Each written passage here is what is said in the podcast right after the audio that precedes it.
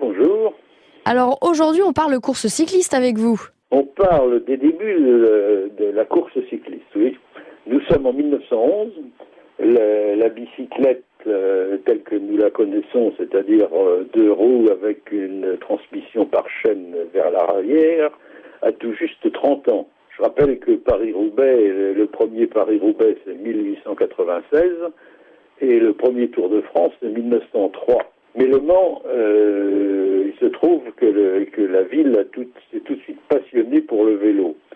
Euh, une union vélocipédique a été créée et euh, quelques années plus tard, elle se développera sous l'impulsion de Léon Bollet, qui est une figure bien connue des Sartois et des Manceaux, qui, qui, lui organisera bien, qui prendra de nombreuses initiatives dans ce domaine-là il y avait déjà une union vélocipédique, et, donc il n'est pas étonnant qu'en euh, 1911, euh, l'Union nationale choisisse euh, Le Mans pour organiser une course Paris-Le Mans.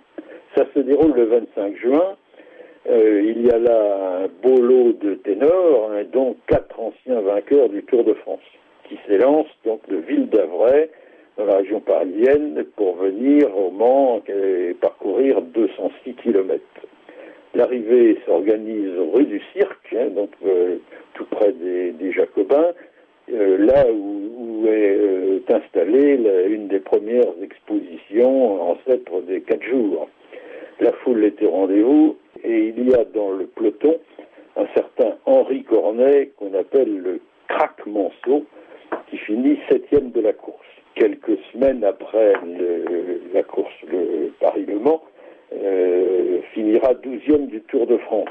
Alors son nom euh, figure également au palmarès du Tour de France en 1904, donc dans le, deuxième, deuxième Tour de France. Là, il y a une histoire un peu euh, étonnante. Sa victoire fut acquise bien qu'il n'arriva que le cinquième de la course mais euh, de nombreuses irrégularités et des fraudes avaient été constatées.